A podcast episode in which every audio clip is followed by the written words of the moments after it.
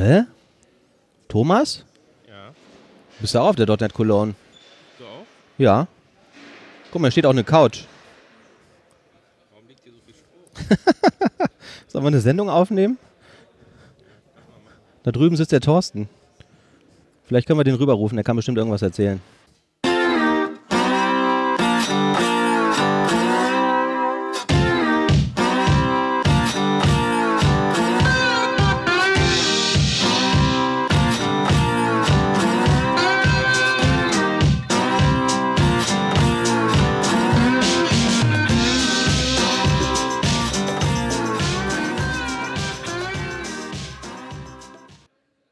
So, genau, jetzt haben wir ihn rübergeholt. Thorsten Kansi sitzt Hallo. hier bei uns auf der .NET Cologne. Hi. So ist es. Hallo. Hallo. Ähm, ich muss erstmal äh, Lobhudelei loswerden. Na, immer her damit. Das ist jetzt, Immer her äh, damit. ist jetzt kein Geschleime, das äh, wirst du vielleicht hinterher auch hören. Wir sagen das jetzt nicht zu jedem Sprecher.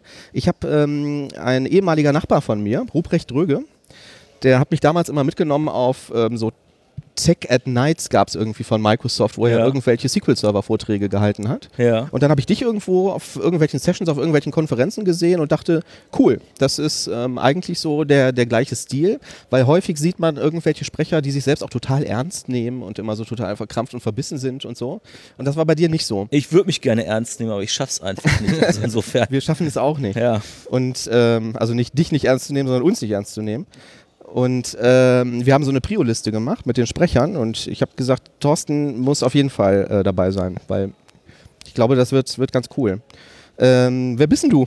Ja, wer bin ich denn? Ähm, ja, ich bin erstmal Thorsten Kansi natürlich in erster Linie, also so heiße ich, so hat man mich genannt als Kind. Ähm, ich bin schon seit 30 Jahren selbstständig, also ich mache viel mit Softwareentwicklung. Ja, ich bin schon altes Eisen quasi, einer von den alten harten Knochen. Ähm, also seit über 30 Jahren, in den letzten Jahren sehr viel mit .NET, sehr viel mit .NET Core und sehr viel mit Datenbanken und ähm, ja, ich, ja, das ist so ein bisschen meine Passion. Ich verdiene natürlich meine Brötchen auch damit und äh, ja, bin halt hier unter anderem als Sprecher jetzt auf der .NET Cologne unterwegs und werde heute was über ähm, Azure Cosmos DB erzählen und ähm, ja, bin halt gefragt, warum ich mich hier hinsetze. Und da ich auch keinen Plan habe, dachte ich, mache ich es auch mal. Das heißt, äh, du bist öfter auf so Konferenzen unterwegs und Ja, ich, sp- ich spreche auf der ähm, äh, Developer Week, auf der, der, auf der DDC spreche ich, auf der Basta spreche ich, also so mal so im, im Tonus einmal im Jahr. Also man, man könnte quasi in jedem Monat was sprechen auf irgendwelchen Konferenzen. Aber ich fürchte dann, also es gibt ja nicht so den, den Job des Konferenzsprechers, sondern irgendwie man macht das halt so quasi nebenbei, so ein bisschen als Werbung und weil es einfach auch Spaß macht, also mit den Leuten so ein bisschen in Touch zu kommen und äh, ich rede gerne und äh, insofern ist so, so, eine, so eine Session, ja, wo die Leute mir dann eine Stunde zuhören müssen, eigentlich optimal für mich. Also ich müsste eigentlich die .NET Cologne bezahlen irgendwie. du kommst hier aus Köln oder? Also ich bin ursprünglich mal, also nein, ich bin ursprünglich mal aus Essen, da ist so meine, meine Heimat, meine Wiege quasi und bin dann irgendwann mal nach ähm, Frankfurt, in der Nähe von Frankfurt äh, äh, umgezogen, so ein bisschen aus beruflichen Gründen und ich glaube, das ist das erste Mal, dass jemand ähm, Niederau-Erbstadt in einem Podcast erwähnt irgendwie. Weil Das ist so, ein- so, ein- so ein 1200 Seelendorf. Niederauer Erbstadt habe ich auch noch nie gehört. Ja, Niederau-Erbstadt, genau. Ja. Und äh, also mal bei Wikipedia gucken, ist ein sehr schönes Dörfchen, aber das ist am Arsch der Welt, wie man so sagt. Also wenn einer von unseren Zuhörern mal zufällig in Erfstadt ist, dann äh, Au, auf kann jeden mal Fall. Hallo sagen. Aber bei dir anklingeln und sich was zu Datenbanken erzählen lassen. Genau, sowas in der Richtung irgendwie, aber meistens der eher Landwirtschaft unterwegs. Okay, cool. Ähm, jetzt habe ich dich immer so wahrgenommen, irgendwie in den letzten Jahren mit irgendwelchen SQL-Server-Themen. Ja, sehr häufig, sehr Alles, häufig Was so Datenbanken. drumherum ist, genau. Ja, Mhm. SQL Server, ich, ich muss sagen, ich war auch jahrelang absolut überzeugt von SQL Server. Ich bin es eigentlich auch immer noch. Aber ich habe vor einiger Zeit festgestellt, hey, es gibt noch was anderes als Relationaldatenbanken. Und ähm, insofern, naja, in der letzten Zeit äh, gewinnen halt äh, Document-DBs unheimlich an Schwung und jetzt sind wir wieder bei der Azure Cosmos DB. Und ähm, aber ansonsten sehr stark mit SQL-Server, weil da lassen sich richtig coole Anwendungen auch mitmachen. Das ist ein richtig gutes Repository im Hintergrund, hat viele Fähigkeiten, die viele Kunden gar nicht nutzen, aber ähm, wenn man denen so sagt, hey, das kannst du das machen, das kannst du machen, das kann man, das kann man optimieren vor allen Dingen, optimieren ist immer sehr gut, dann ähm, sind die Leute immer Feuer und Flamme und SQL Server ist so ein bisschen meine Passion, definitiv. Aber schon ein bisschen immer aus der Entwicklerbrille, weil du ja gesagt Ja. hast, du kommst schon auch aus der .NET-Welt eindeutig. Also du bist jetzt nicht der reine DBA oder so, ne? sondern schon immer aus der Ehrlich gesagt bin ich, also ich war mal DBA, aber das ist jetzt schon Dekaden her, ja, da möchte ich gar nicht mehr von reden irgendwie. Ähm, also immer aus der Entwicklerebene. Also dass ich sage, okay, ich, ich mache meine Anwendung, ich mache meine Architektur, ich mache mein Programm, ja.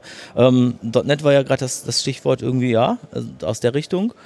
Und ähm, insofern ist das so mein Ding eigentlich irgendwie. Also Anwendungen Datenbanken, ja, es gibt halt mehr als Datenbank. Wobei ich muss gestehen, so als Anekdötchen, als ich das erste Mal von einer Datenbank gehört habe, also das war noch SQL Server 6.0, ja, äh, habe ich gedacht, was macht man damit? Habe überhaupt keine Ahnung gehabt, was man mit einer Datenbank denn so groß anstellen könnte irgendwie. Gut, dass ich damals nicht einen Spruch gemacht habe, wie so Datenbank braucht keiner oder sowas. Das wäre. Ich habe mal gehört, jede Software, die keine Datenbank im Hintergrund hat, wäre ein Malprogramm. Es, es kann sein und das wäre auch cool, weil äh, man weiß ja, Notepad und MS Paint sind die besten Anwendungen. Das Also, stimmt. Aber dann habe ich irgendwann Lightroom gesehen, wo du irgendwie jede Aktion wieder rückgängig machen kannst, weil die irgendwie auch so einen Stack Ja, da das draufsetzen. zu Und da dachte ich, schon. ja, dachte ich aber auch, okay, da ist jetzt aber auch die Datenbank drin. Also äh, mittlerweile das- gibt es irgendwie gar nichts mehr ohne. Das wird zu kompliziert. Also Notepad und MS, äh, MS Paint sind da die besten. Du hast jetzt gerade gesagt, irgendwie die äh, ähm, Dokumentdatenbanken gewinnen immer mehr an Schwung. Warum ist das so? Warum ist das so? Das ist ehrlich gesagt eine gute Frage. Die Technik an sich ist nicht so wirklich neu, dass man sagen könnte, na gut, okay, jetzt letztes Jahr auf den Markt gekommen oder letzten Jahr announced worden, das ist auch nicht Ja. von Microsoft erfunden worden. Ja.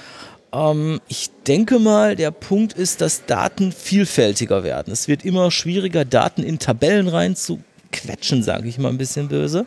Insofern so eine Document-DB ist ja so ein bisschen der Charme, dass man relativ heterogene Objekte in eine Datenbank reinwerfen kann und eine Abfrage darüber machen kann und die Daten auch wieder rausbekommt. Also reinwerfen ist natürlich nicht so schwierig, aber das rausbekommen ist dann ähm, etwas die Kunst. Und ich glaube, das gibt dem Ganzen so ein bisschen den Boost, dass man halt sehr, sehr heterogene Daten hat. Mal gibt es die Eigenschaften, mal gibt es die Eigenschaften, mal gibt es nochmal ganz andere Datenbank-Eigenschaften. Äh, Eigenschaften.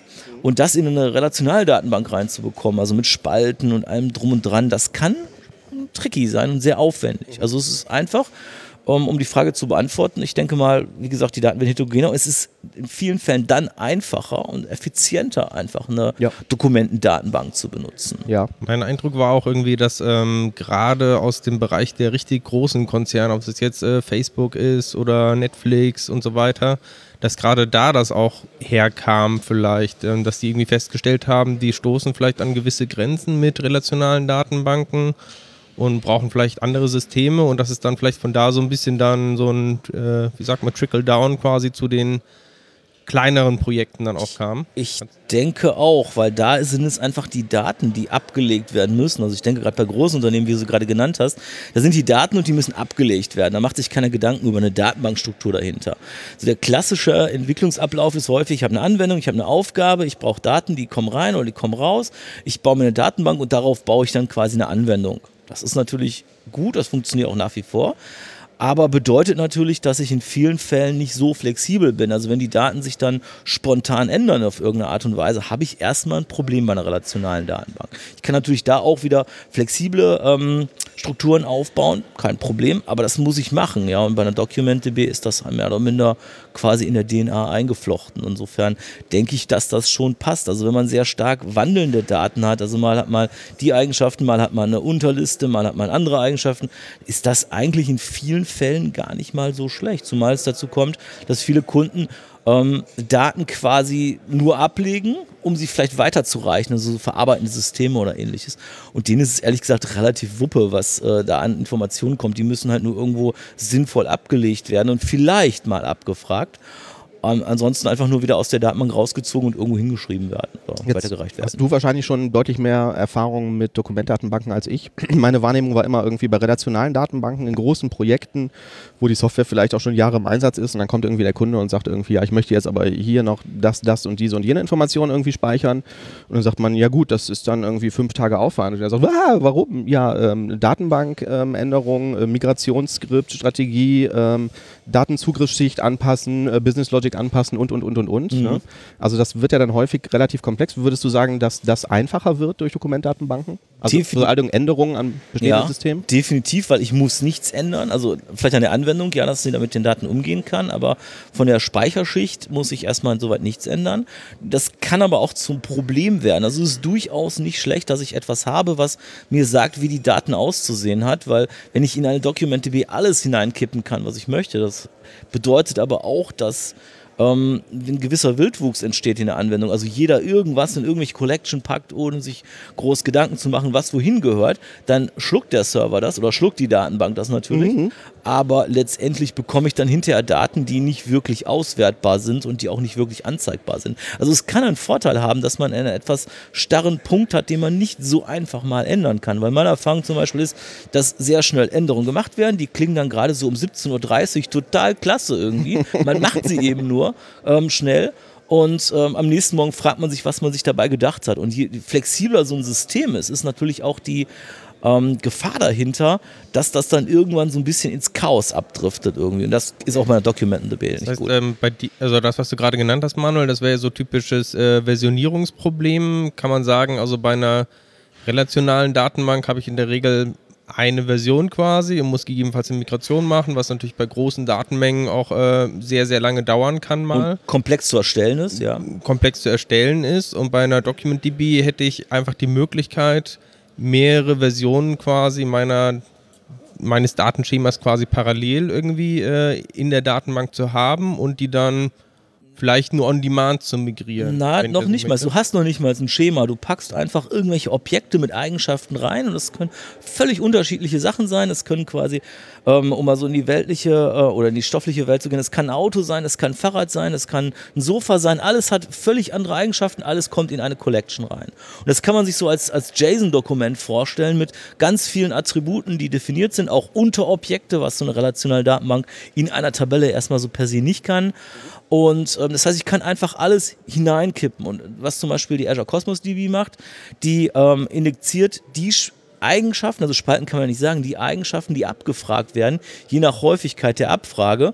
Und deshalb kriege ich auch Performance da rein. Aber das heißt, ich habe keine feste Struktur. Da ist nichts, was mir sagt, es muss die Spalte geben, es muss die Spalte mit dem Datentyp geben, sondern ich kann quasi alles zusammenkippen. Mein Schema existiert quasi nur in der Anwendung, wenn überhaupt. Also genau. Quasi, indem ich die Felder entsprechend kennen äh, muss. Äh, genau, die Anwendung, die hat dann mehr oder minder das Problem, dass sie mit den Daten umgehen kann. Also wenn ich es wirklich übertreibe und einfach alles da reinkippe und ich habe hinterher die Aufgabe, quasi die einzelnen einzelnen Einträge in der Collection anzuzeigen, habe ich natürlich irgendwann ein Problem, weil wenn ich nicht weiß, ob es ein Feld mit Name und Gewicht gibt, ähm, ja, weiß ich nicht, dann zeige ich da nichts an oder sowas. Also es geht nicht. Also die, eigentlich müsste dann die Oberfläche genauso flexibel sein ähm, wie das Storage ja, was gehen würde theoretisch. Aber das Problem wäre dann, dann hätte der Anwender genau die Möglichkeit, alles wiederum einzutragen und ich hätte da wieder einen Wildwuchs. Also Freiheit auf der einen Seite ist eine ganz gute Sache, ja, Flexibilität auch, aber es darf nicht ins Chaos abdriften. Das habe ich schon bei einigen Projekten mit ähm, DokumentenDB allgemein gesehen, dass sie so ein bisschen ins Chaos abdriften und da findet man plötzlich Dinge in ähm, Collections, die da eigentlich schlicht nicht hingehören. Und das kann einem bei einer relationalen Datenbank mit einem viel, viel stärker und äh, vorgebenden und starren Korsett erst einmal nicht passieren. Also es kann auch gut sein, dass das so ist. Wenn ich nämlich mir überlege, dass viele Kunden Daten auch jahrelang aufheben müssen, das heißt, es muss ein Plan sein, was mit den Daten passiert, ähm, dass die Daten so und so lange angelegt werden, dass die Daten vergleichbar sind in zehn Jahren. Und wenn ich bedenke, dass jeder da minder die Tendenz hat, irgendwas reinzukippen, das, das funktioniert nicht. Das ist einfach ein unaufgeräumtes Zimmer dann.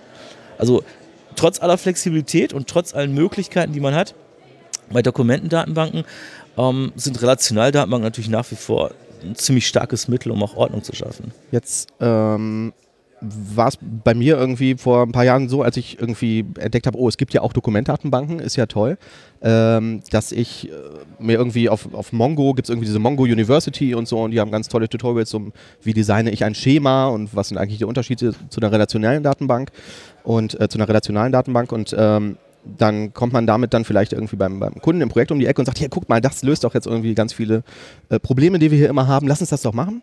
Und dann ist so die Standardfrage des Kunden, so wie ich es immer erlebt habe, ist, ja, okay, und wie mache ich dann hinterher Reporting darüber? Das Frag ich dich, wie mache ich hinterher Reporting ja, darüber? Ja, das ist genau die Auswertung daraus. Und ja. dann, eine Auswertung ist in der Regel immer etwas, was, naja, letztendlich dann doch in Form einer, entweder einer Tabelle kommt, oder Zusammenfassung von Eigenschaften, dann kann man, was weiß ich, eine Torte oder so draus machen. Ja, aber oder Durchschnittswert oder so. Ja, irgendetwas, Ja. was dann angezeigt wird, im KPI oder so etwas. Ähm, das heißt, ich muss doch eine Struktur haben. Also einfach, wie ich gerade sagte, einfach Daten zusammenkippen, bringt einfach einen Haufen Informationen. Und mit denen kann ich dann letztendlich auch nicht wirklich was anfangen an der Stelle. Insofern, das ist so das Problem bei ähm, Document-Datenbank. Aber nicht, dass es untergeht. Ähm, die Azure Cosmos DB, die kann noch ein bisschen mehr. Die hat ja noch Möglichkeiten, zum Beispiel Graphen abzuspeichern, was auch SQL Server 2017 kann.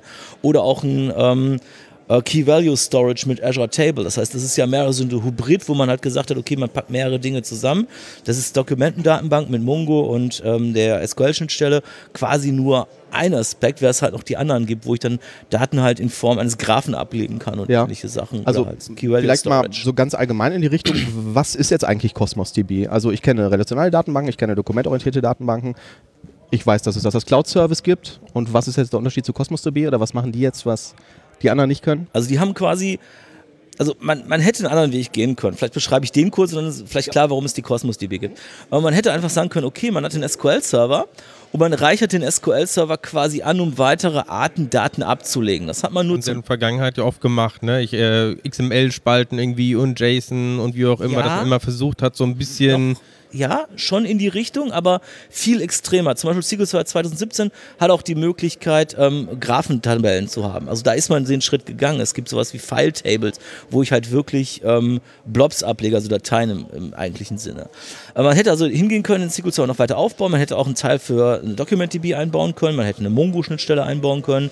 Man hätte hingehen können, ähm, Azure Table Storage einbauen können und so weiter und so fort. Das hat man aber nicht gemacht, um es einfach abzugrenzen. Man ist also hingegangen und hat gesagt, okay, die Cosmos DB, die ist halt unserer Datenbank-Service, der nicht relational ist. Und da hat man halt mehrere APIs untergebracht, die halt verschiedene Arten von Storages haben. Also wie gesagt, das Document, über das wir uns gerade die ganze Zeit unterhalten haben, dann entsprechend wie gesagt, Azure ähm, Key Value Storages und ähm, die Möglichkeit halt auch Graphen abzulegen in der Datenbank. Das heißt, die Cosmos DB gibt mir halt mehrere Schnittstellen. Ich muss, wenn ich eine Datenbank anlege, muss ich mich für, auch für eine Schnittstelle entscheiden. Okay, also ich sage nicht, ich habe hier mein Dokumentenschema und ich habe jetzt irgendwie, was weiß ich, eine Art Mapping und kann das dann deswegen jetzt auch Nein. noch relational abfragen Nein, oder so. das geht nicht. also, Also, ich, ich, sage am Anfang einmal, ich habe, möchte diese, ähm, sagen wir, Zugriffstechnologie oder Genau. Storage-Strategie Ja. haben und Ja, ähm, weil- das, weil- die verfolge ich dann. Eine Dokumentendatenbank ist von der Idee her völlig alles anderes als äh,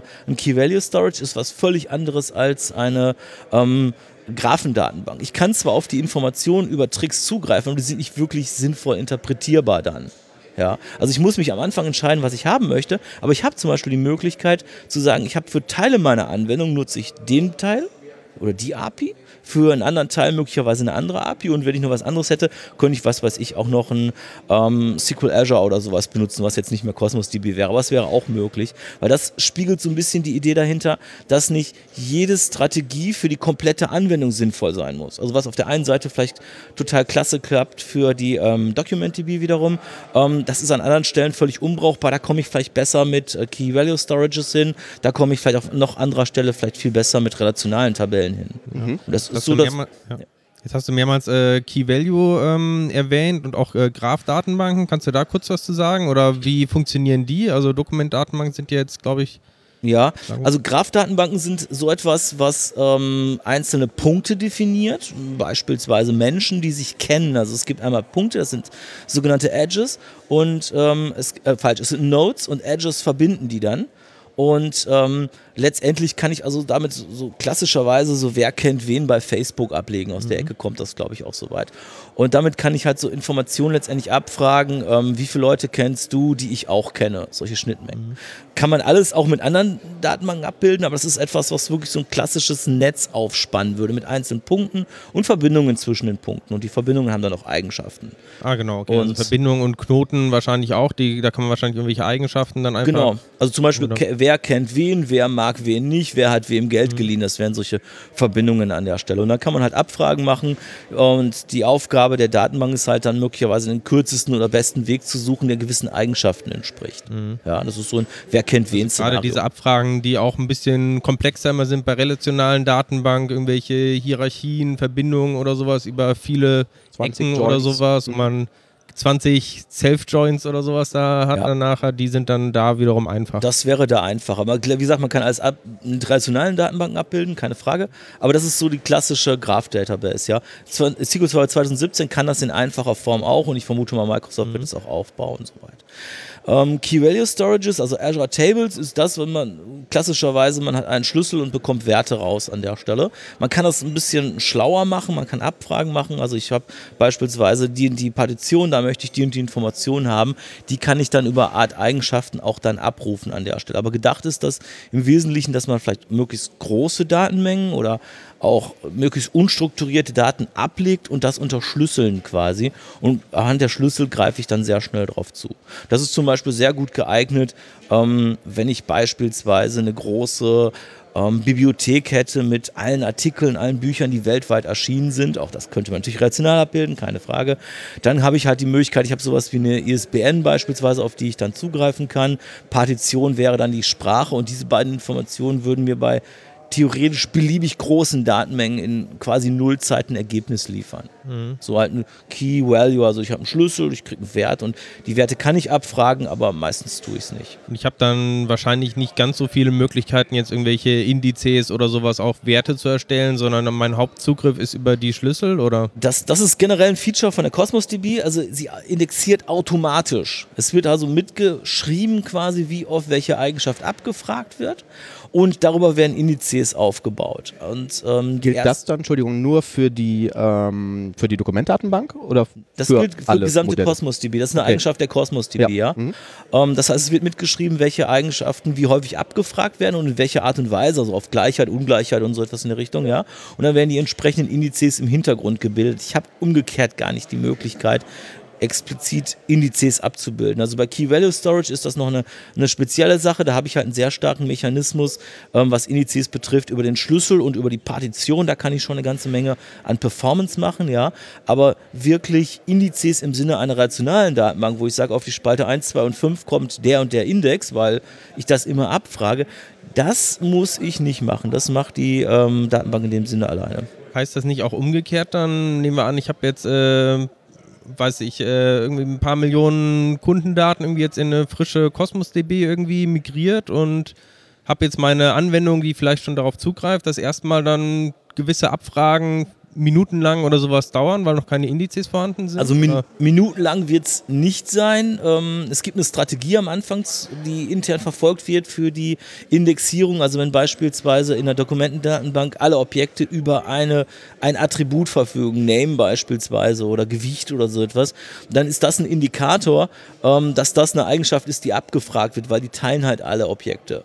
Ja, ähm, dann zeigt sich halt im Laufe der Zeit, worüber abgefragt wird und das wird dann entsprechend von der Performance her ähm, optimiert. Aber das ist eigentlich nicht das Problem, was, was der Entwickler hat, weil die Cosmos DB garantiert mir, je nach welchen Level ich natürlich einkaufe, eine gewisse Mindestperformance an Abfragegeschwindigkeit. Also nicht bis ich die Daten habe, weil zwischen mir und der ähm, Cosmos DB ist natürlich das Internet, das ist unwegbar für Microsoft.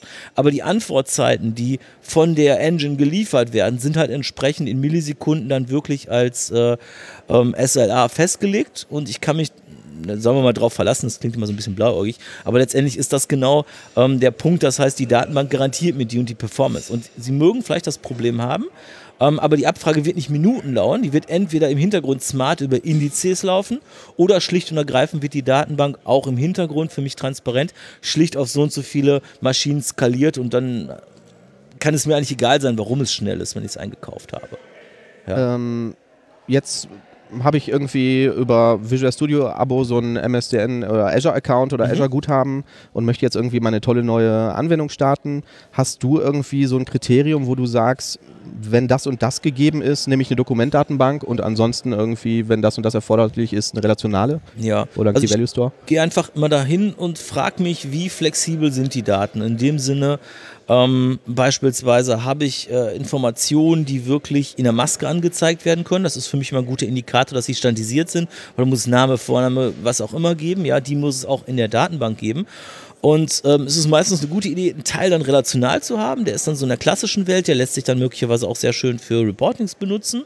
Und über einen Schlüssel geht es dann möglicherweise in den ähm, Dokumententeil, wo man sagt, okay, ähm, man hat vielleicht für einen Menschen so ein Set an Informationen, die ich für alle abspeichere, aber jedes, jeder Mensch ist individuell und die Informationen könnten dann woanders stattfinden. Und das kann man halt in Anwendungen übertragen. Das heißt, du wirst es auch wirklich mischen. Ja. Ja, Also okay. wenn es sich anbringt, ja, auf jeden Ja. Fall. Ich würde vielleicht nicht sofort mit einer DocumentDB anfangen, weil das hat so ein bisschen in meinem Erfahrungsschatz das Geschmäckle, dass man ähm, sehr schnell das Chaos walten lässt, weil viele Projekte dann doch ähm, agil oder sagen wir mal die Interpretation von agil dann durchgeführt werden. Und ähm, zum Schluss macht es, oder im Laufe des Projekts mag es sinnvoll sein, Flexibilität einzubauen, weil man die am Anfang vielleicht auch schon abschätzen kann, aber direkt ohne Rahmen anzufangen, das kann in vielen Fällen so ein bisschen äh, schlicht in die Hose gehen irgendwie. Okay. Also man kann es machen, wenn man ein gutes Team hat, was auch sehr diszipliniert arbeitet, ja, aber wenn man so ein bisschen, sagen wir mal, ein flexibles Team hat, dann kann das durchaus in die Hose gehen. Dann hat man zwar die ganzen Daten, aber kriegt die dann doch nicht so wirklich äh, irgendeinen Nutzen daraus und die sind ja kein Selbstzweck, die da. Mhm. Okay. So, und wenn wir jetzt halt dann unsere unser Schemata, beziehungsweise bei Dokumentdatenbanken haben wir das ja dann eventuell nicht, ähm, angelegt haben, dann frage ich jetzt irgendwie meine relationale Datenbank mit irgendwelchen SQL-Queries ab oder so. Das äh, kennen wir ja irgendwie mittlerweile. Und ähm, wie würde ich jetzt eine Dokumentdatenbank abfragen? Wie macht Microsoft das bei Cosmos DB? Also da gibt es mehrere Möglichkeiten. Also gerade die Dok äh, Dokumentendatenbank, die würde man über Mongo machen. Das heißt, man hat da eine API, mit der man abfragen kann. Ja. Ich könnte dann also zum Beispiel hingehen und sagen, okay, ähm, liebe Mongo API, ich möchte alle Personen haben, die ein Hobby haben. Ich weiß es nicht, äh, im Wald sitzen und stricken. Und die würde mir dann halt eine Reihe von IDs liefern und mit denen könnte ich dann wiederum in die relationale Welt gehen, weil das die eindeutigen Schlüssel für die restlichen Informationen zum Beispiel sind. Ja. Ich kann so Abfragen über Link machen. Das heißt, ich muss gar nicht so meinen Sprachkosmos verlassen. Also ich kann in meiner Sprache bleiben, C-Sharp oder Visual Basic.net. Ich kann also mit Link Abfragen machen. Und die sind im Wesentlichen dann so aufgebaut, dass sie dann übersetzt werden und entsprechend in der DocumentDB übersetzt Das werden. heißt, da gibt es dann auch so einen OER-Mapper wie Entity Framework? Ähm, oder? Noch nicht, aber es war jetzt schon für das NLT Framework Core 2.1 geplant, eine Schnittstelle zur Cosmos DB, also genauer gesagt zu Dokumententeil zu bauen. Ähm, hat nicht stattgefunden, ich denke mal aus Zeitgründen, wird wahrscheinlich im nächsten Update dann stattfinden, ähm, weil das NLT Framework ähm, Core ist einfach dafür ausgelegt, nicht relationale Datenbanken abzufragen. Momentan gibt es nur relationale Datenbanken in dem Bereich. Aber die Zukunft wird so sein, dass ich halt auch das EF Core dann benutze, um nicht relationale Daten abzufragen. Und da ist Cosmos DB halt als Microsoft hauseigene Dokumentdatenbank oder Überbegriffe Dokumentdatenbank entsprechend genau das Richtige. Heißt aber Stand heute, wenn ich äh, auf eine DocumentDB ähm, zugreife, dann arbeite ich, ich, sag- ich nenne es mal irgendwie String-basiert. Also das heißt, ich muss äh, dann über irgendwelche Spaltennamen oder sowas auch relativ dynamisch drauf gehen oder gibt es irgendeine so, Möglichkeit, dass ich jetzt irgendwie Klassen doch habe, die meinem Schema entsprechen und irgendwie darüber das Ganze mappen kann? Das kannst du so oder so machen, wie du es halt möchtest. Also letztendlich möchtest du möglicherweise Objekte haben. Wenn du halt ein Dutzend von Objekten hast, die in eine Tabelle kommen, dann kannst du mit Klassen arbeiten, im Proko halt. Oder du gehst halt hin und sagst, okay, ich will alles haben, was die Eigenschaft, keine Ahnung, was Name oder Gewicht oder sowas hat. Dann würdest du mit Strings an der Stelle arbeiten. Also du hast da mehr oder minder die Freiheit, was besser in deinen Entwicklungsstil oder in dein Team passt. Und du hast gesagt, ähm, das läuft quasi über MongoDB. Das heißt, kann man sagen, diese DocumentDB in CosmosDB ist quasi kompatibel zu Mongo. Das Es- heißt, ich kann einfach meine Mongo-Datenbank Ja. nehmen und die. Du kannst die Mongo-Datenbank transferieren auf die Cosmos-Datenbank. Du benutzt zum Beispiel für den Zugriff auf die ähm, Cosmos-DB, auf den Mongo-Teil, entsprechend genau den Original-Mongo-Treiber an der Stelle sogar. Also bestenfalls merkst du gar keinen Unterschied. Vergleichbar mit, was SQL irgendwie für relationale Datenbanken so ist ungefähr. Also es gibt quasi ein festes Protokoll irgendwie, was Genau. dann. Ja. Genau, es gibt ein festes Protokoll, das ist ein Treiber und ähm, die Daten werden dann halt entsprechend ähm, binär serialisiert, übertragen und solche Geschichten halt. Und ähm, also da hat man einfach quasi das mit einem klärten Ziel, die Mongo API zu verwenden, nachgebaut in dem Sinne halt. Also jetzt nicht in dem Sinne von geklaut oder sowas, sondern einfach ähm, nachgebaut und gesagt, okay, damit habe ich halt die Möglichkeit auf die ähm, äh, Azure Cosmos DB zuzugreifen, zumindest auf den Teil. Das mache ich einfach mit dem Treiber und da gibt es nichts Proprietäres. Ich kann ganz normal auch Tools benutzen, die mit Mongo arbeiten, ja, und kann entsprechend dann mich damit einfach konnektieren und bemerke gar nicht, dass ich nicht eine klassische MongoDB habe, sondern nämlich im, in der Welt des äh, Azure Cosmos. Das heißt, also es ist jetzt Spekulation, weil es ist noch nicht fertig, hast du gerade selbst gesagt, aber wenn ich jetzt irgendwann den Support dafür habe im Entity Framework Core, ja. ähm, dann werden die nach außen dann auch quasi MongoDB-Queries senden. Ich denke mal, dass es so aussehen wird. Also, ja. weil es noch nicht realisiert ist, weiß ich es Ja, ja, aber die werden jetzt wahrscheinlich nicht anfangen, dafür jetzt ein neues Protokoll zu bauen. Ich glaube nicht irgendwie. Okay. Ich denke nicht. Und das heißt, also, Entschuldigung, im Umkehrschluss dann auch, ich kann wahrscheinlich irgendwie jetzt mir on-premise auf meiner Maschine einen MongoDB-Server irgendwie hochfahren dagegen entwickeln und irgendwann sagen, so und jetzt schiebe ich das Ding nach Cosmos DB. Das wäre möglich, ja. ja. Mhm. Also warum man es tun sollte, ist natürlich eine Frage, aber prinzipiell kann man das machen. Ähm, wenn ich nicht für die Entwicklung die Cloud benutzen möchte, also das ist eine Kostenfrage möglicherweise, ähm, es gibt einen Local Emulator, das heißt, ich kann das quasi auf meiner Maschine starten, der tut dann so, als wenn er eine Cosmos DB wäre, kann auch nicht alles, aber reicht zumindest für ein bisschen Entwicklungsarbeit. Das heißt, okay. ich brauche da noch nicht mal meine MongoDB, ähm, mit der ich mich möglicherweise gar nicht auskenne. Ja, wenn man so ein bisschen. Genau. Ne, ja. Kennt man vielleicht Wäre. Tools. So, und jetzt ähm, hatten wir gerade irgendwie das Beispiel, also wir haben jetzt die Entscheidung getroffen, wie wir es jetzt irgendwie ablegen möchten, haben uns das irgendwie auf dem Azure-Portal zusammengeklickt und jetzt fange ich an, irgendwie meine, meine Software zu schreiben. Wie sähe das jetzt aus bei einer Dokumentdatenbank? Also bei einer relationalen Datenbank könnte ich jetzt zum Beispiel sagen, ich fange jetzt irgendwie mit den mit dem Datenbankschema an und mache jetzt irgendwie schon meine Tabellen dritte Normalform und schreibe mir dann irgendwie ein Repo drauf und so. Ja. Das sieht das wahrscheinlich bei einer Dokumentdatenbank ein bisschen anders aus. In der Tat, da würde ich einfach einen Pokus schreiben, also wenn man den Ansatz wählt, weil der wahrscheinlich für das Entwickeln wirklich das Beste ist. Ich würde mir also Pokus schreiben, die das abbilden, was ich wirklich brauche. Ja. Ähm, ich könnte natürlich so weit gehen und sagen, okay, mein Poco ist nichts anderes als Expando-Object, also als dynamisch mit dynamischen Eigenschaften, mit allen Konsequenzen. Aber wenn ich wirklich eine ganz normale Klasse habe, dann hätte die halt eine Reihe von Eigenschaften und die würde ich einfach persistieren. Mhm. Das wäre eigentlich die Magie an der Stelle. Über ein Repository oder über irgendein nee, über die, Objekt, wo du die Pokos reinschiebst? Äh, in dem Fall über den ähm, Treiber an der Stelle. Dann okay. sage ich, hey, guck mal, hier hast du das Objekt, persistier das mal oder mach mir eine Abfrage aller Objekte, die Eigenschaft XY Wert größer 15 haben. Ja. Und dann kriege ich alle zurück, wo der Wert erstmal numerisch ist, also wo ich auch eine größer 15 ausführen ja. kann und wo größer 15 schlicht true ist an der Stelle. Was heißt, Entschuldigung, du hast dann auch keinen ähm, Layer, wo du irgendwie sagen kannst, ähm, also wie bei einem Repo zum Beispiel, lade alle Kunden sortiert nach Vorname. Doch, das könnte ich auch machen. Also ja. ich könnte die natürlich auch laden. Also ging erstmal um das Persistieren, ja. also in die Datenbank. Ja. Und dann kann ich natürlich auch dann wieder über ich kann mir selber ein Repository beschreiben, aber letztendlich geht der Zugriff erstmal über die MongoDB-Treiber. Das ist erstmal der wichtige Punkt. dem kann ich im Wesentlichen sagen, über eine API dann, das ist eine .NET oder .NET Core API, mit der kann ich dann sagen, okay, gib mir alle ähm, Objekte aus der und der Collection, die die und die Eigenschaft haben, möglicherweise sortiert nach, keine Ahnung was, eine mhm. klassische Liste in dem Sinne. ja. ja. Und der Punkt ist also, ich werde da nicht mit Strings oder so antieren, also vielleicht für Namen, ja, okay, das wäre vielleicht möglich. Ähm, wenn ich halt etwas habe, wo ich sage, okay, ich kann jetzt nicht mit irgendwelchen Eigenschaften von Pokus arbeiten, müsste ich da mit Namen arbeiten, würde ich versuchen zu vermeiden, weil man bekannte Probleme hat, wenn man was umbenennt oder so, das geht immer relativ gerne in die Hose. Und dann kriege ich halt eine Liste von Elementen zurück und das sind dann entsprechend meine äh, materialisierten äh, Objekte und mit die muss ich dann irgendetwas tun und machen. Mhm. Dann landen die im Speicher und werden dann halt irgendwo ja. angezeigt, vermutlich. Genau.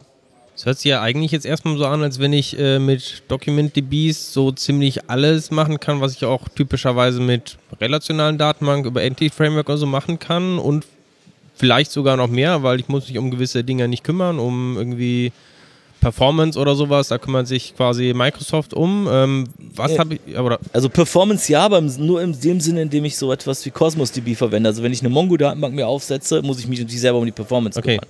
Also es ist einfach nur so ein Service-Database an der Stelle, ja. Ja. Aber ansonsten, ja, du musst dich um viele Dinge nicht kümmern. Also du kannst einfach irgendwas reinkippen, aber du bist halt selber angehalten, das sinnvoll zu gestalten. Hm. Nicht, dass du eine Liste von Personen hast und das ist ein Fahrrad zwischen. Aber dann nochmal die Frage, warum sollte ich überhaupt noch irgendwo eine relationale Datenbank einsetzen? Also wo bieten die wirklich noch irgendwie Vorteile? Also die bieten in dem Moment Vorteile, indem du einen Reporting-Service, äh, äh, Reporting Service, ein Reporting aufsetzt an der Stelle, wo du Auswertungen machst, um sicherzustellen, dass zwischen den Personen halt kein Fahrrad ist. Dass du halt eine gewisse Struktur an Daten hast, dass du halt ähm, gewisse also in der Datenbank selber gewisse Pflichtfelder hast, also indem die zum Beispiel in der rationalen Datenbank nicht null sein dürfen. Das hast du in dem Sinne in der Document-Datenbank. Du musst alles die Anwendung machen. Und das Problem ist, wenn du von verschiedenen Stellen diese Datenbank befütterst, musst du das halt an verschiedenen Stellen wirklich auch nachbauen an der Stelle. Das heißt, dass du sicherstellst, Name hat immer einen Wert. Ja. Mhm. Das hast du sonst in der Dokumentendatenbank nicht. Da könntest du, wie gesagt, Fahrräder mit Autos, mit Menschen, mit, mit Möbeln mischen irgendwie in einer Liste. Ähm, vielleicht hat alles einen Namen, weil jedes Ding vielleicht einen Namen hat, aber sowas wie ein Gewicht oder sowas wie ein Alter macht vielleicht bei dem einen oder anderen überhaupt keinen Sinn an der Stelle. Wie ist das mit solchen Geschichten, Transaktionen, Stored Procedure und sowas, so ein bisschen erweiterte Sachen, die ich so in relationalen Datenbanken kenne? Geht das auch alles in also, DocumentDBs? Also Dat äh, Transaktionen werden unterstützt. Ähm, Cosmos DB unterstützt daraufhin sowas wie Triggers, Store Procedures und Funktionen. Und die habe ich wahlweise entweder in ähm, JavaScript geschrieben oder entsprechend kann ich sowas wie Azure Functions verwenden. Dann habe ich halt C-Sharp-Code, der halt serverless ist an der Stelle. Also das geht auch. Ähm, ist ein bisschen schwieriger zu benutzen an der Stelle, weil so, ein, so eine Store Procedure in einer relationalen Datenbank immer sehr abge, abgeschirmten Bereich hat, wo sie halt wirkt, wo sie entsprechend äh, gewisse Dinge tut, während ich jetzt so einen Trigger oder eine Store Procedure in einer Cosmos DB habe, das ist mehr oder minder ein Stückchen ähm, JavaScript, was ausgeführt wird, was von der Entwicklung her ein bisschen nicht ganz so elegant ist, wie eine Store Procedure zu entwickeln, ähm, wo ich natürlich auch nur den Zugriff habe auf ähm, Web-Services und ähnliches. Also ich bin ja da wirklich dann in der Cloud und kann halt nur Dinge machen, die halt ein JavaScript in der Cloud tun kann was was ganz anderes ist als ein TSQL in der Store Procedure. Aber auch das funktioniert. Ich kann also auf Änderungen reagieren mit Triggern. Ich kann Aktionen in Store Proceduren zusammenfassen oder Abfragen, Ergebnisse mit ähm, Funktionen ermitteln an der Stelle. Das geht auch. Ja. Ähm, du sagst gerade, ich könnte mir lokal ähm, auf meiner Maschine irgendwie eine Art Simulator oder Entwicklungsumgebung genau, ja. äh, irgendwie installieren, Local ohne dass ich das irgendwie in die Cloud schieben muss. Genau. Wo kriege ich das her? Wie mache ich das? Das kann man runterladen. Das ist einfach von Microsoft. Okay. Also den Link habe ich jetzt irgendwie nicht auswendig, ja, aber, aber äh, ich das über das Azure-Portal oder ist nein, das nein, Visual Studio schon integriert? Es ist nicht im Visual Studio integriert, okay. aber man kann es einfach, man kann einfach nach ähm, Cosmos DB Local Emulator suchen und die Suchmaschine der Wahl wird wahrscheinlich auf Position ja. 1 das schon ranken. Dann. Okay. Und ähm, wenn ich das mache und das Ding dann lokal hochfahre, dann fehlen mir wahrscheinlich halt diese Optimierungsfeatures oder so. Ne? Also ähm, es gibt eine Reihe von Features, die sein. fehlen logischerweise. Ja. Also zum Beispiel Cosmos DB, da kann ich die ähm, Datenbank global verteilen. Also ich habe dann sowas wie Read and Write Nodes und äh, wenn ich beispielsweise ähm, Anwendungen habe oder Instanzen habe, die in Australien laufen, dann ist es natürlich besser, wenn das Rechenzentrum näher am Client dran ist. Ja. Solche habe ich natürlich jetzt in dem ja. Sinne nicht. Es gibt da noch so den Gedanken Consistency, das heißt, ähm, Art, Ansatz an Transaktionen, also was in welcher Reihenfolge ausgeführt wird, das gibt es auch nicht. Aber es ist für die ja. Entwicklung eigentlich nicht so wirklich ausschlaggebend. Was ich jetzt ganz spannend finde, war, ich habe mir irgendwie auf der Bild, letztes oder vorletztes Jahr, also ich war nicht auf der Bild, sondern habe mir irgendwie die Videos angeschaut hinterher von den Präsentationen. Mhm. Und was die da immer ganz stark hervorgehoben haben, war halt diese äh, weltweite Verteilung von Cosmos DB. Ne? Und genau. Dass du halt immer ja. dann gegebenenfalls, wenn du es so konfiguriert hast, den nächsten Node nimmst und so. Und ich dachte immer, dass das irgendwie das tolle Alleinstellungsmerkmal davon wäre und habe dann aber überlegt, ja, aber wofür soll ich das denn nutzen? Weil ich habe keine Kunden in Japan, die Wenn du keine Kunden in Japan hast, äh, dann ist dir das egal. Okay, genau, ja, ja. Aber, das äh, einmal weltweit verteilt, aber auch dieses ähm, Skalierung ist ja nochmal ein anderes Thema. Also ich kann ja auch in Deutschland, sage ich mal, ja. von heute auf morgen vielleicht plötzlich 80 Millionen Kunden oder so haben, wenn ich Glück Klar, habe. Ja. Ähm, ja, dieses Szenario, was die halt da immer aufgestellt haben, war irgendwie, wir haben den Xbox Lounge und äh, wir müssen jetzt irgendwie 200 Milliarden Requests weltweit verteilt mhm. irgendwie handeln am ersten Tag. Und ich dachte, wow, das ist ja echt ein super Feature. Und als ich dann irgendwie wieder zu Hause war, dachte ich, habe ich ja gar nicht. Ja, das, also das, also das, ist, das ist richtig. Also gerade die globale Verteilung ist natürlich toll, wenn man auch was zu verteilen hat. Also in ja. dem Sinne für jemanden zu verteilen hat. Klar. Ähm, das hat aber nichts mit Skalierung in dem Sinne zu tun. Also nicht direkt zu tun. Also letztendlich Skalierung bedeutet ja auch, wenn ich, wie Kollege gerade sagte, 80 Millionen äh, Kunden plötzlich habe in Deutschland, ja. dann muss ich das entsprechend skalieren. Aber das ist eher so eine Eigenschaft der ähm, Cloud-Funktionalitäten allgemein. Das kann ich auch mit SQL Azure machen und anderen Sachen, die kann ich auch entsprechend skalieren und relativ mhm. dynamisch skalieren. Das kann ich mit der Cosmos DB auch. Aber ja. das Verteilen, dieser Verteilungsgedanke ist einfach der, dass wenn ich Clients habe, dass es für die praktischer wäre, vor Ort eine äh, einen Knoten der ähm, Azure Datenbank zu haben, weil dann einfach die Transportwege nicht so lang sind. Aber nochmal vielleicht auch ähm, für die Zuhörer, die jetzt vielleicht Azure noch nicht so gut kennen, äh, kann ich mir das auch so vorstellen bei Cosmos DB, wenn ich jetzt irgendwie merke, ich habe jetzt irgendwie einen äh, Launch äh, morgen irgendwie und erwarte äh, jetzt, dass äh, viele Zugriffe habe, kann ich dann auch einfach so einen Regler dann irgendwie nach oben schieben und Ja. sagen, jetzt will ich mehr Power haben und Dann kann ich, dann kann ich den Service-Level erhöhen, das kostet natürlich mehr Kohle, bedeutet aber, dass ich mehr Ressourcen von der Cloud zur Verfügung gestellt bekomme für meine Requests generell.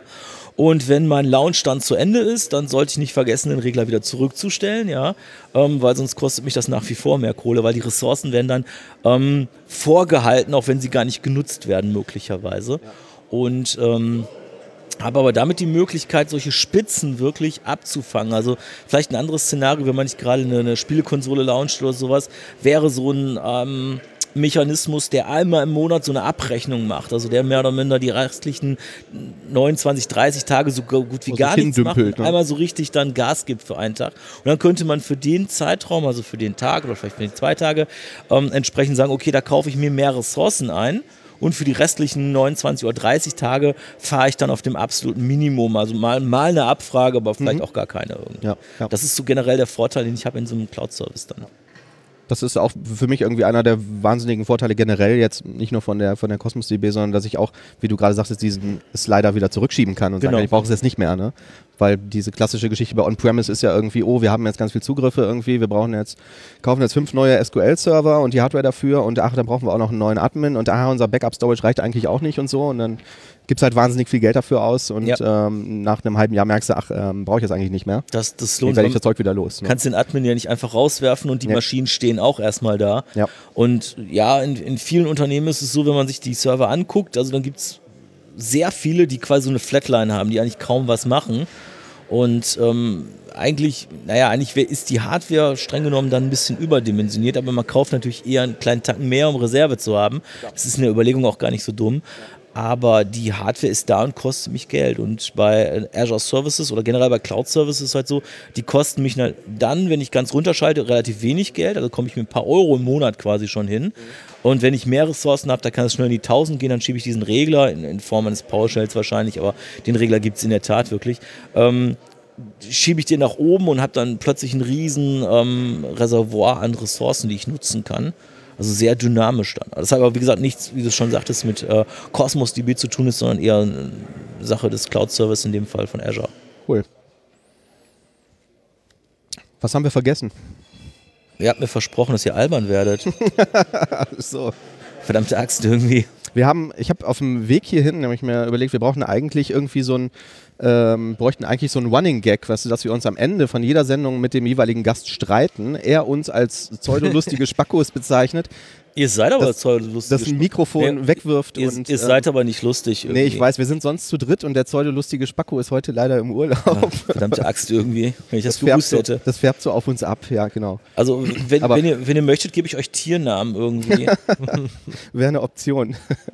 nee, also haben wir irgendwie was vergessen, wo du sagst, oh, das ist auch noch ein ganz großer Aspekt irgendwie von der Cosmos DB oder so, wo wir jetzt gerade nicht drüber gesprochen haben.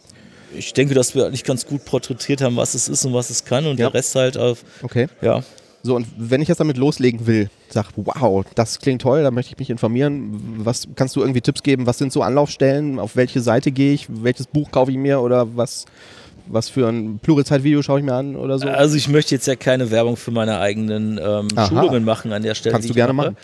Ähm, aber wenn ich äh, wirklich nativ loslaufen möchte, kann ich wirklich in das Azure Portal gehen. Da gibt es für jede der, momentan sind es vier unterstützten APIs, demnächst werden es fünf sein, ähm, gibt es quasi so Quick-Demos. Also ich kann da draufklicken, suche mir die Programmiersprache meiner Wahl aus. Also es kann Java sein, JavaScript, äh, Python, .NET, .NET Core, was auch immer und kann mir ein Demo-Projekt runterladen. Also von Microsoft dann. Die sind ja nicht besonders clever, aber die machen genau das, was sie machen, ja. Und damit kann ich mich auseinandersetzen. Aber wie gesagt, ich kann auch Schulungen machen, das ist eine ganz nette Sache oder Projektbegleitung und sowas in der Richtung. Klar. Und ähm, also das ist immer ein ganz guter Punkt anzufangen an der Stelle, ohne da wirklich jetzt äh, großen Rad drehen zu müssen. Man kann dich dann buchen für Schulungen, das machst du Man- man kann mich dann oder buchen, machst du das also auch ich- irgendwo öffentlich? ich- irgendwie, dass du sagst, einmal im Monat mache ich in München zwei Wochen. Nein, nein, das nicht. Also ich, ich bin selbstständig, ich Mhm. gehe zu individuell, also ich mache individuelle Schulungen mit Kunden und ähm, Ja. biete denen halt an, die in Projekten zu unterstützen. Und ähm, mache halt regelmäßig äh, entweder Workshops oder Sessions hier, in dem Fall auf der .NET Cologne oder auf der Basta oder auf der DDC in, in, in, in Nürnberg, nee, auch in Köln, die ist auch in Köln.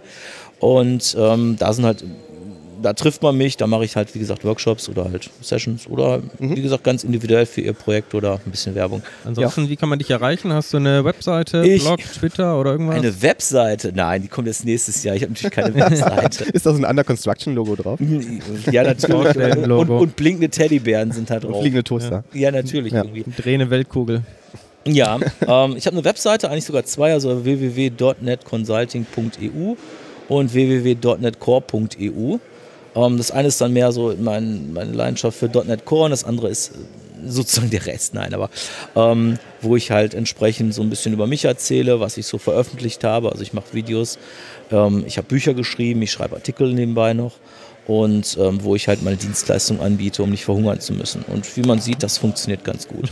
Was heißt, du machst Videos? Ähm, Video to Brain. Also ah, okay. Linked Learning und da ist jetzt nächste.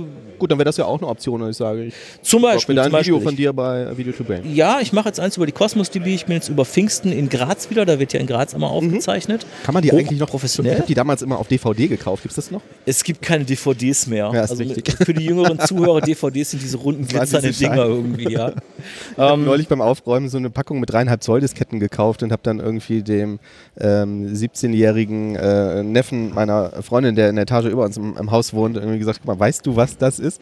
Ja. Dann sagt er, ja, ja, das ist dieses, dieses Symbol, dieses Icon, wenn man ja, ja. speichern will. Aber ich, ich, wusste nicht, dass es das auch als großes Modell gibt. Aber da kann ich auch eine Anekdote erzählen. Meine Freundin studiert an einer Fernuniversität, die ich nicht weiter benennen möchte. Mhm. Und die verschicken noch Materialien auf CDs. Und letztes Mal haben wir so eine Charge bekommen, ja.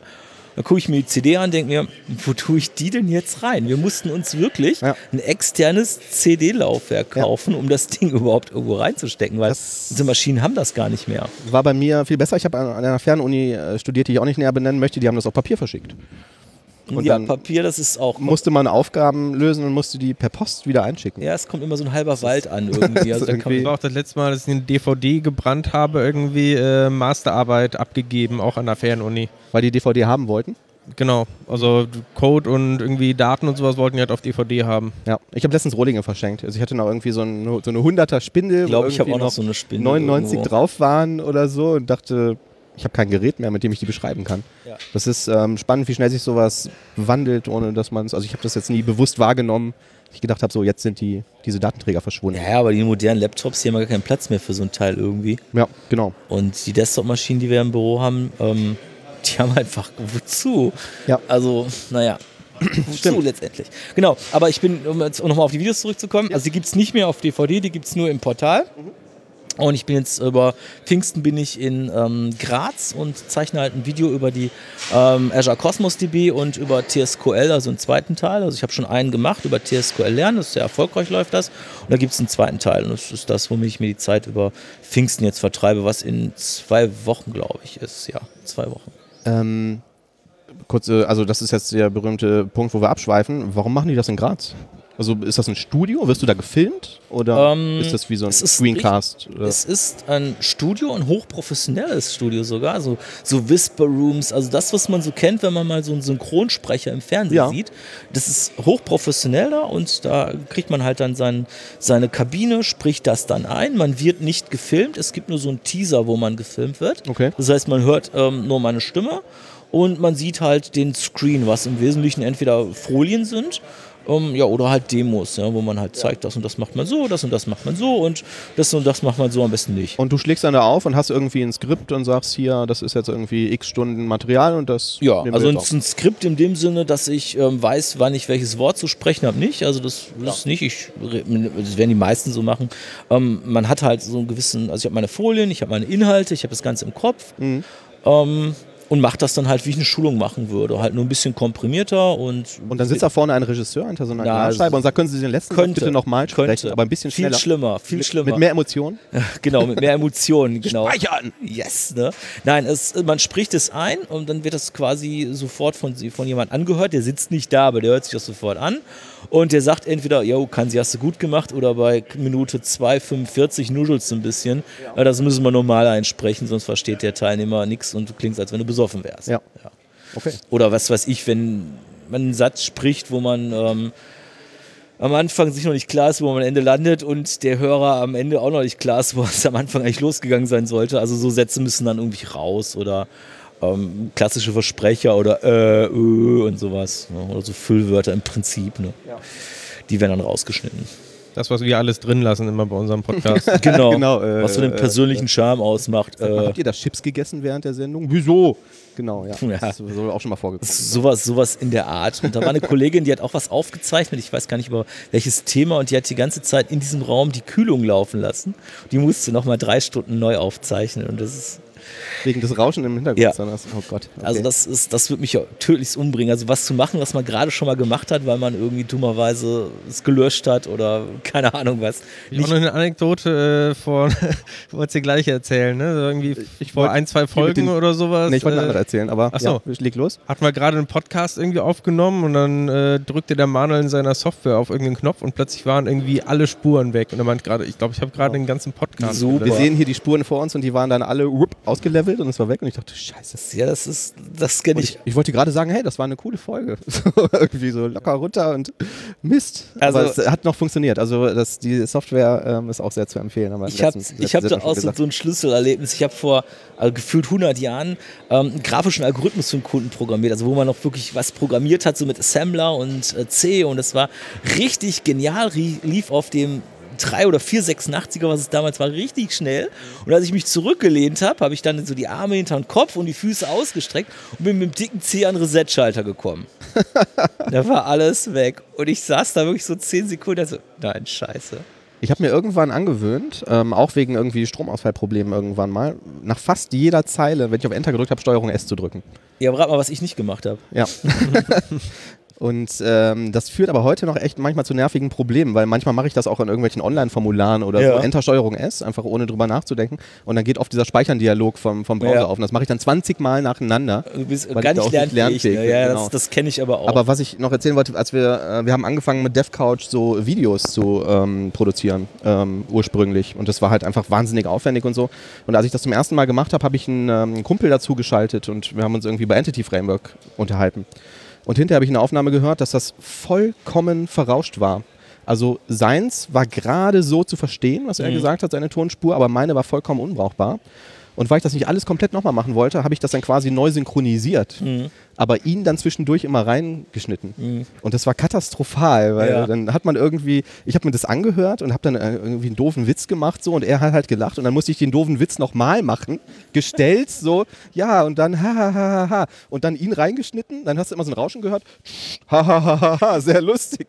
Also das war katastrophal. Also so klingt es wahrscheinlich, wenn Amateure das zusammenstümpern irgendwie, aber genau, genau, genau. Profis machen das auch so, aber das hörst du hinterher nicht. Richtig. Also ich kann mir meine eigenen Videos nie anhören, weil ich ja. einen Ohrenkrebs kriege, aber es gibt, glaube ich, vielen Menschen. Aber so. wir haben dazu also gelernt, das ist auch der Grund, warum wir diese Kopfhörer tragen, weil du würdest jetzt sofort hören, wenn die Aufnahme irgendwie korrekt ja. wäre. Und also wenn, wenn Profis das machen, hört man das wirklich nicht irgendwie. Ja, ja, ja. ja. so weit sind wir noch nicht. Nee. Super, Thorsten, ja, vielen. Dank. Hat Spaß gemacht. Ja, denke ich auch. Wir haben jetzt die Stunde um soweit. Ja, also genau. Ihr, ihr könnt mir jetzt das Köfferchen Geld zuschicken, ja? Das machen wir. Aber Und vorher spielen wir für unsere Zuhörer noch die Outro-Musik.